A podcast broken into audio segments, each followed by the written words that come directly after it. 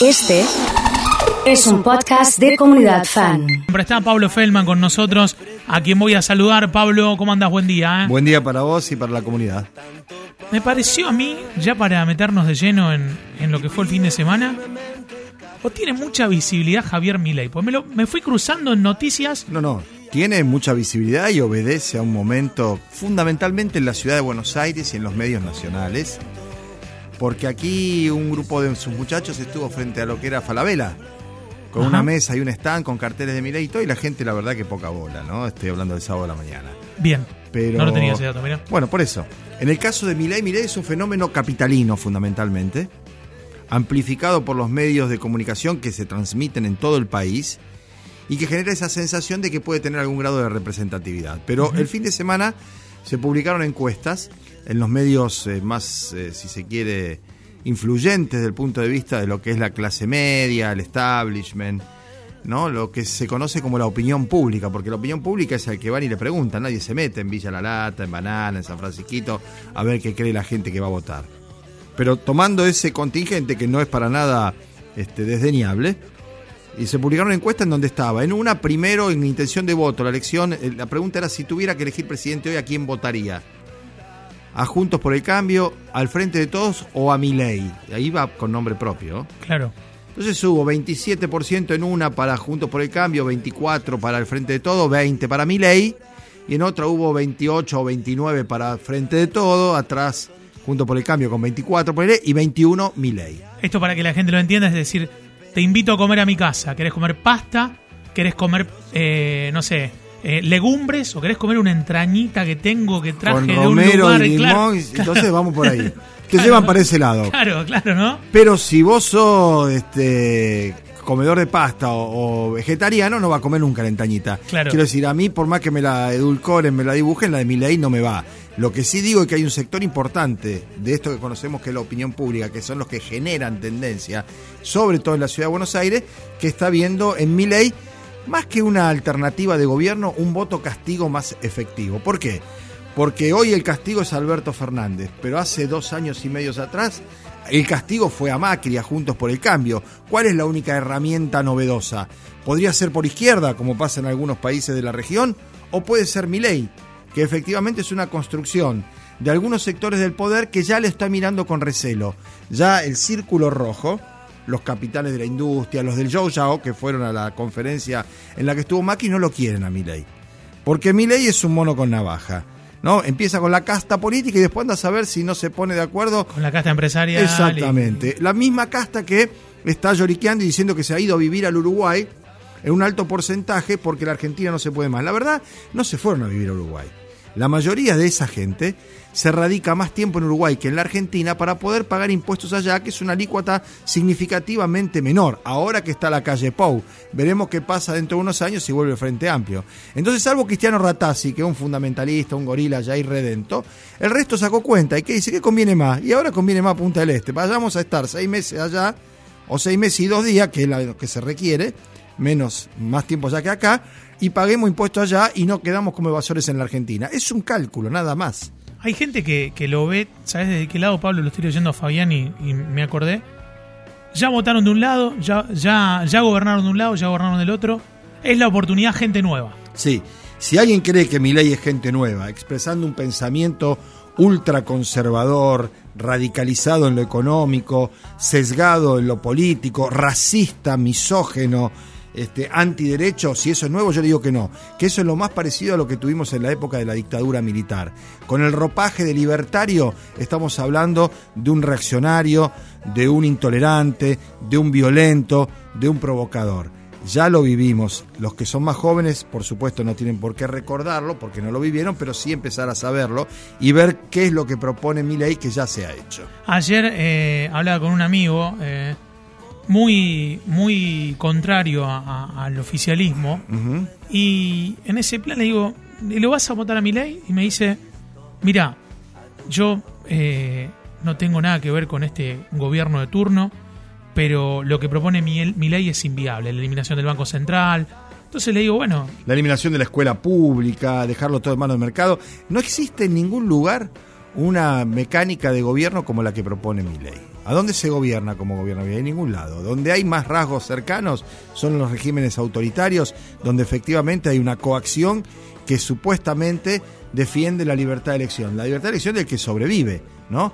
Del que tiene para llegar a fin de mes, del que puede pagar una escuela privada, del que puede comprar los medicamentos, ese tiene libertad de elegir. El que está sumergido en la pobreza, postergado y definitivamente fuera del sistema, ese no tiene ninguna libertad, de ninguna naturaleza. De eso no se ocupan.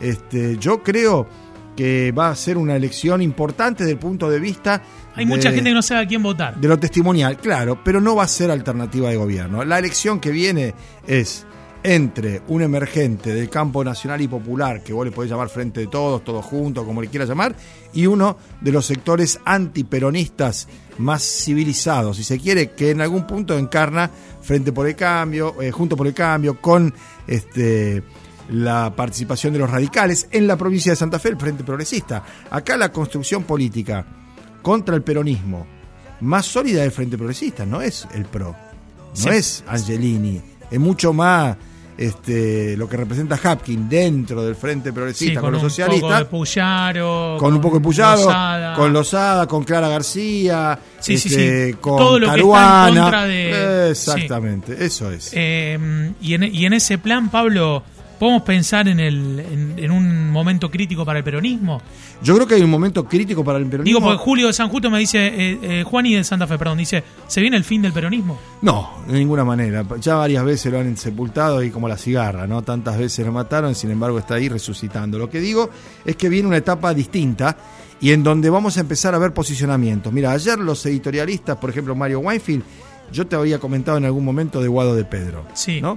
Guado de Pedro que es ministro del Interior, que tiene 43 años, que es abogado, que le mataron la familia, que le secuestraron los padres delante de él, que se formó sin resentimiento, pero sí con unas convicciones muy sólidas, estuvo encabezando una delegación argentina en un viaje internacional, que fue al Vaticano y a Israel. En el Vaticano a él el Papa lo recibió sin anunciarlo antes, sin sacarse fotos. a Cafiero le avisó que no vaya directamente. El Papa ve en Guado algo distinto a lo que se está viendo aquí y acompañado a Guado fueron siete gobernadores y media docena de legisladores de su partido y de otros partidos políticos. Guado hizo un debut internacional casi como jefe de Estado, con los principales referentes del Estado de Israel, con el Papa este, Francisco y en una agenda en donde Guado de Pedro ya aparece como presidenciable. ¿Y cuál es la ventaja? Kisilov se queda en provincia de Buenos Aires, que es el bastión para tratar de retener eso y conseguir los votos. Máximo ¿Puede Kirchner una reelección, digamos? Eh, versus Alberto, va a ser Guado versus Alberto. No, pero eh, lo, de, lo de Axel Kisilov puede ir a una... Sí, Axel va a la reelección, eso no hay duda. Y digo que la alternativa a Alberto no es Cristina, y mucho menos Máximo, porque Máximo tiene un apellido tan pesado que efectivamente cumple ese apotegma que dijo Alberto. Con Máximo o con Cristina solo no alcanza, sin Cristina o sin Máximo no se puede. Vayamos prestándole atención a Guado de Pedro, vayamos prestando atención a Sergio Massa o a Malena Galmarini, que es la esposa de Massa y tributa también a ese sector. Un recambio generacional, estamos hablando de gente menor de 50 años, estamos hablando de gente de 40 y pico de años, con una trayectoria y con una experiencia política muy relevante. Y en el otro sector, algo parecido, porque la reta es el más joven de los viejos y el más viejo de los jóvenes, ¿no? Pero viene por ahí. Vayamos viendo ese escenario. Bien, para, para tenerlo en cuenta. Eh, eh, guardo este podcast para cuando mi ley entre en balotage. Eh, dice Martín en este caso. Decirle que sí. que lo guarde. Eugenio dice. Vamos a tener que guardar como 30 años, porque a lo mejor mi ley se pasa para junto por el cambio y dentro de dos elecciones o tres lo cambia. Qué bueno, Pablo Feldman, muy buen análisis siempre. Pregúntale Oso cuándo vuelve los mediodías, dice Susana. Lo pregunto, lo tengo acá al lado, así que le pregunto. Mira, no sé, difícilmente hay una posibilidad creciente de que vuelva al noticiero de Canal 5, a la noche. A la noche. Ya estamos conversando. Por ahora, eso es lo único que ¿Tenemos que decir algo más o no? no, no, es que la verdad, están conversando, están viendo. El canal está en un proceso, digamos, de reestructuración, en una empresa internacional. Ah, la decisión no se toma acá, sí, sí, y lo que sí que cada vez vamos para atrás, pero bueno, vamos a ver en qué momento se decide provocar algún cambio. Bueno, eh, un día del trabajador difícil, porque los, los números... Eh, reflejan todo menos trabajo Ujú. o, o- o quizás reflejan que el trabajo No alcanza. No alcanza. Que es peor que si no hay trabajo. Porque cuando no hay trabajo, empieza el trabajo, vos decís, bueno, ahora sí. El tema es que cuando hay trabajo y hay mucha gente registrada y haciendo todo lo que está a su alcance, igual no llega a fin de mes. Lo que no hay es una distribución justa de la riqueza, de los, de lo que se gana, porque los que ganan ganan mucho, los que ganan mucho ganan cada vez más, y no hay una cobertura general para poder controlar los precios. No puede ser que eh, vos camines 4, 5, 10 cuadras y encontrés cosas con una diferencia del 20 o 30%. Eso no pasa en ningún lado tampoco, ¿viste? Los que quieren la libertad del mercado, la economía, porque los propios tipos que ponen los precios se fijan. Si la verdulería de acá a la esquina tiene los tomates a 500 mangos, ¿cómo lo voy a poner a 700 yo? Lo pongo a 510 Claro. o a 490. Esa es la lógica del mercado. An- ante tanta, además ante, ante tanta incertidumbre, tanto cambio, no puedes controlar, digamos, no, no, no controlar, digamos, no es decir, no, tengo que sumarle el costo, si realmente vas a, a los números es imposible porque no tenés certeza de nada. Ahí hay una cuestión de falta además de instrumento y de decisión, ¿no? Eh, no quiero cerrar sin decir que el eh, domingo ayer Perotti habló el Esa era la última que te iba a preguntar. centésimo cuadragésimo periodo ordinario de sesiones 140 140, sí, dale, sí. 140 Sí, tacuarembó. difícil, difícil. habló dos horas y 16 minutos Inédito. sí solo 15 minutos del tema inseguridad lo atribuyó a un flagelo que esto se refiere a las cuestiones bíblicas no los flagelos son cosas que no tienen son intangibles no es así eh, hoy se acaba de ir el hermano de la jefa de la policía, lo acaban de relevar porque estaba en el sector de balística y armas porque está involucrado en la venta de armas ilegales. Es decir, las armas que se secuestran en los procedimientos y vuelven al circuito de la criminalidad. hermano de la jefa. El hermano de la jefa. Yo no me hago cargo de mi hermano, ni mi hermano tiene por qué hacerse cargo de mí. Salvo que Pero bueno. sea una institución vertical donde la jefa es la jefa y el jefe de balística es el jefe de balística. Vos Quiero tenés un decir, hermano que trabaja con tu hermano. Digamos, si tu, tu hermano mantiene una línea. Bueno, que, que tiene que ver con eso. Claro. Por eso digo que no es, no es improbable que tengamos otra jefa de policía en la provincia.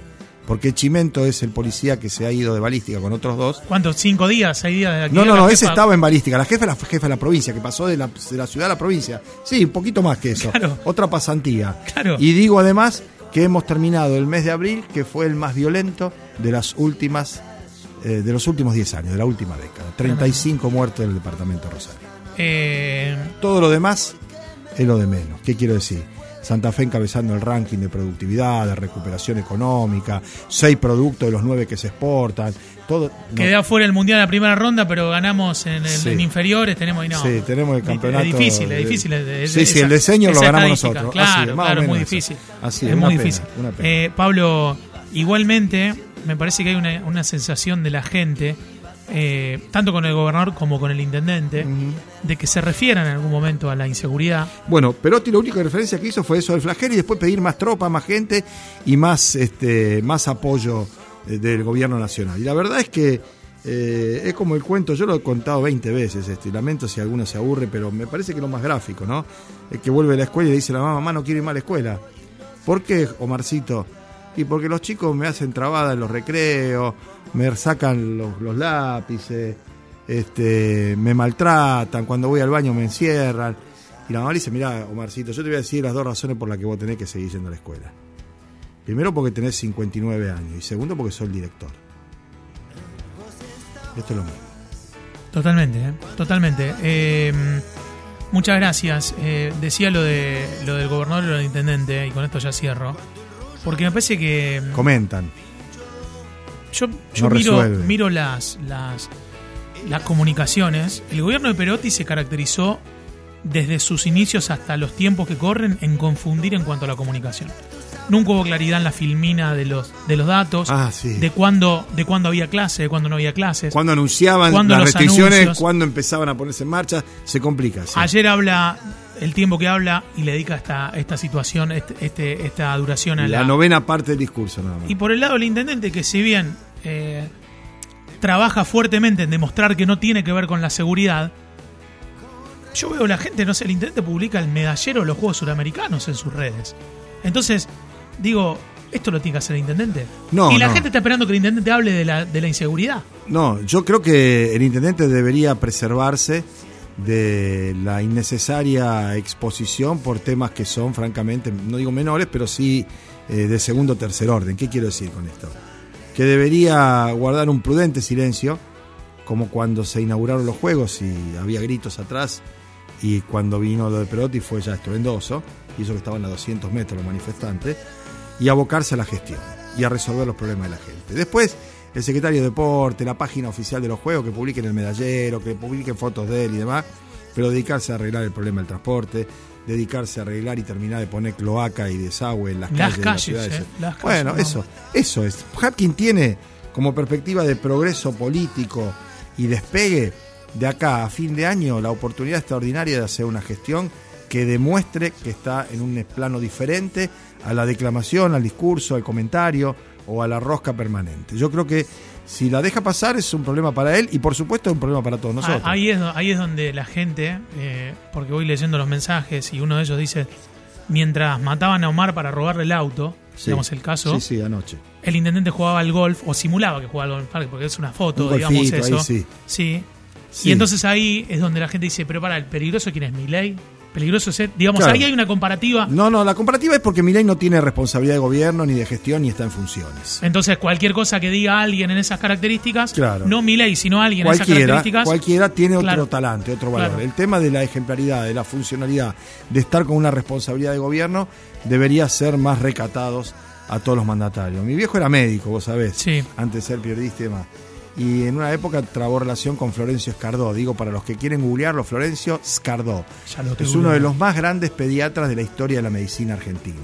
¿no? Un Sí. sabio. Sí. Y Escardó decía, el médico por ahí no puede curar siempre, pero lo que no puede dejar de hacer es consolar. El Claro. médico primero tiene que consolar y después tiene que curar. Bueno, acá el dirigente político primero tiene que tener recato, austeridad, empatía y después tratar de hacer las cosas bien. No podés efectivamente estar comiendo delante de lo hambriento ni cagándote de risa en un velorio. ¿Sí? Totalmente. A eso, a eso me refiero cuando hablamos tanto de Hapkin como de Omar Perotti y al que le quepa el sallo que se lo cuelgue. Pablo Feldman, impecable como siempre, charlando con nosotros aquí en Comunidad Fan FM.